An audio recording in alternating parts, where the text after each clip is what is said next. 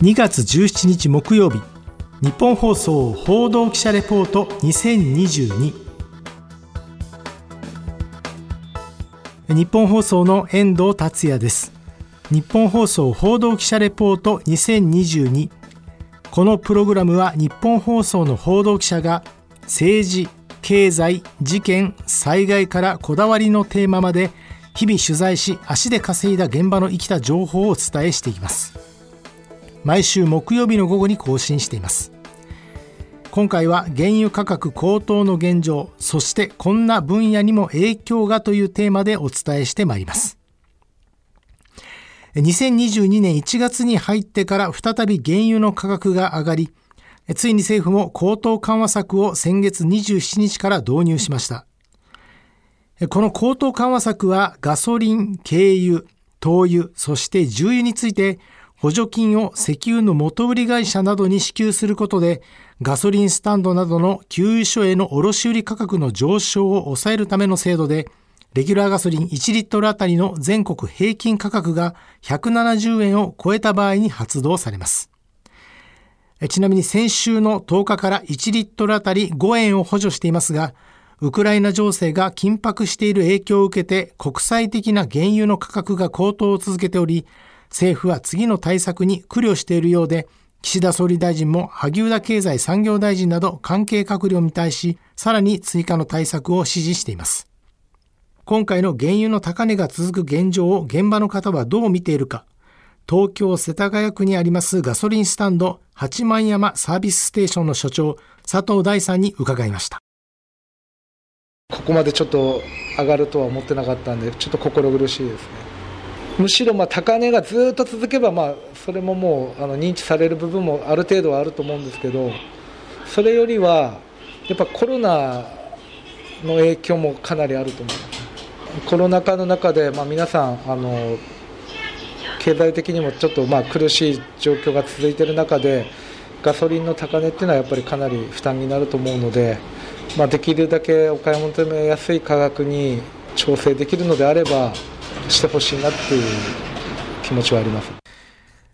ところでガソリン価格の高騰については現在の日本には150日分の備蓄があることをご存知でしょうか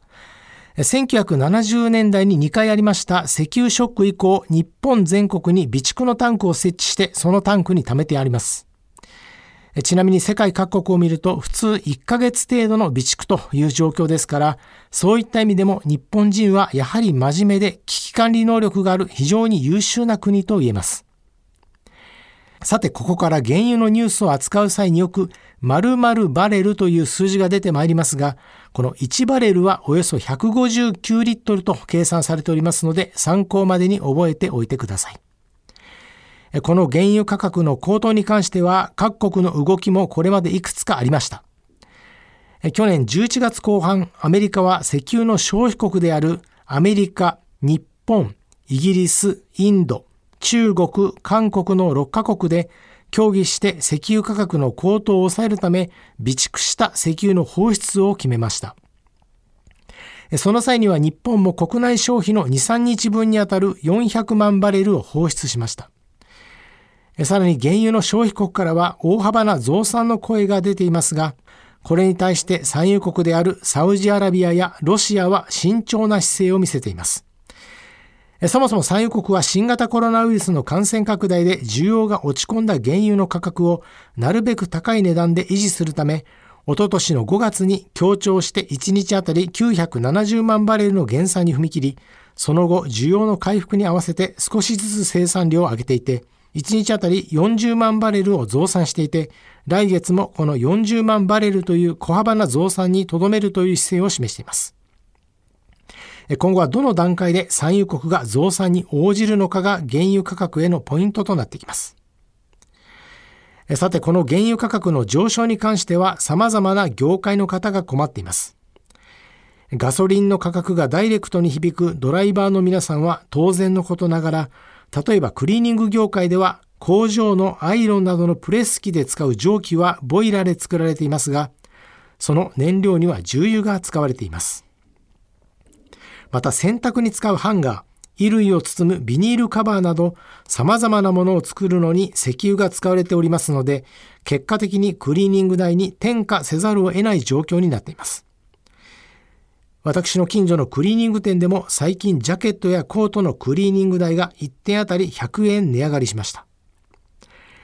さらに旬を迎えているイチゴなどはビニールハウスでの栽培が中心で、そのハウスの温度を一定に調節する必要があるため、暖房用に重油を使います。そのため燃料費だけでも去年の2割増しという話も出ていますし、1パックあたり100円程度値上げせざるを得ない状況になっているところもあるようです。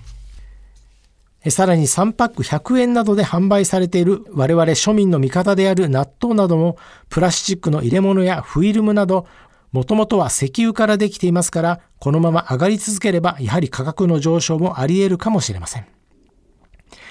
ただでさえ原材料費の高騰もある中、生産に必要な機械を動かすにもガソリンが不可欠ということもありまして、食用オイルをはじめ様々なものが去年の4月から値上がりを続けています。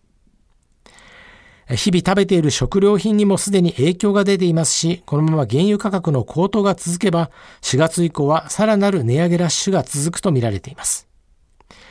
そういったことを考えると、我々普通に生活を送っている者にとっては、本当に頭の痛い問題となっています。先ほどの八幡山サービスステーションにガソリンを入れるために来たお客さんに伺いました。私、あのアパレル関係なんですけど、あの300円ぐらい、あと輸送費も上がってるので、結局、材料費、あと輸送費で、あの普通よりもあの大体30%から40%の前の値段より元値が上がってます。あの多分値上げでしかも売れないっていう状態であの問屋さんに来ましたらば言われました。なので買うしかないんです。それを。逆に物価上げて税金上げていかなきゃいけない時代だと思うんでちょっとね難しいとこですよね ちなみに最近よくニュースでも見かけるトリガー条項というキーワード皆さんはご存知でしょうか？トリガー条項とは原油高などでガソリンの価格が高騰した場合にガソリン税を引き下げるためのルールです。実はガソリン税には揮発油税と地方揮発油税というものがあり、1リットルあたり160円以上の値段が3ヶ月以上続いた場合、特別税率分の25円10銭を徴収しないようにして値段を下げるのがトリガー条項です。これが最近導入されたのが2010年。ガソリンの価格が高騰した際に導入しました。しかしながら2011年3月11日に発生した東日本大震災を受けて必要となった復興への財源を確保するためにこのトリガー条項は一時凍結されています。この凍結を解除すればガソリンの値段が安くなるのではないかという指摘もありますが政府は現時点での解除を否定しています。衆議院予算委員会での岸田総理大臣です。トリガー条項の凍結解除発動について、総理、動きがありますか、いかがしてますか？内閣総理大臣、岸田文雄君。えー、っとご指摘のトリガー条項については、まあ、これまでも申し上げてきたように、えー、発動された場合、そのガソリンの買い控ええー、そしてその反動等のこの流通の混乱ですとか、国、地方の財政への影響、こういったことから、えその凍結解除は適当でないと、政府としては考えております。えそして、だからこそ、政府としても、激変緩和措置ですとか、業界、業種ごとの支援、あるいは地方自治体が支援した場合の財政的な支援、こうした枠組みを重層的に用意をしているということであります。そして、あのこうした体制でしっかりとこの状況を見ていかなければいけないわけですが、今後、その状況を見る中で、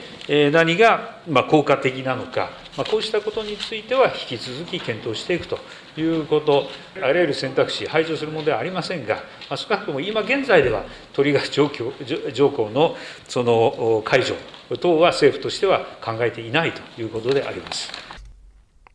もっともこのトリガー条項の解除には法律の改正が必要となっていて、スピードを求めるのであれば、他の施策で進めた方が早く値段が下がるのではという指摘もあることから、今回政府は補助金を導入してみて、その効果を見ながらということになっています。果たしてトリガー条項の解除はあるのかないのか。もし解除されればおよそ1兆6000億円の税収がなくなることになります。これを財務省が後ろ向きになるであろうことは想像できます。一方、解除しないのであれば、現在5円の補助金をさらに上げる決断をすることになるのか、岸田総理の迅速な判断が問われています。さて、来週の報道記者レポート2022は、畑中秀也記者が担当します。テーマは、星出昭彦宇宙飛行士帰国後単独インタビューの模様をお送りします。まあ、宇宙といえば畑中さんということで、ぜひこちらもお聞きください。日本放送遠藤達也でした。今回もお聞きいただきましてありがとうございました。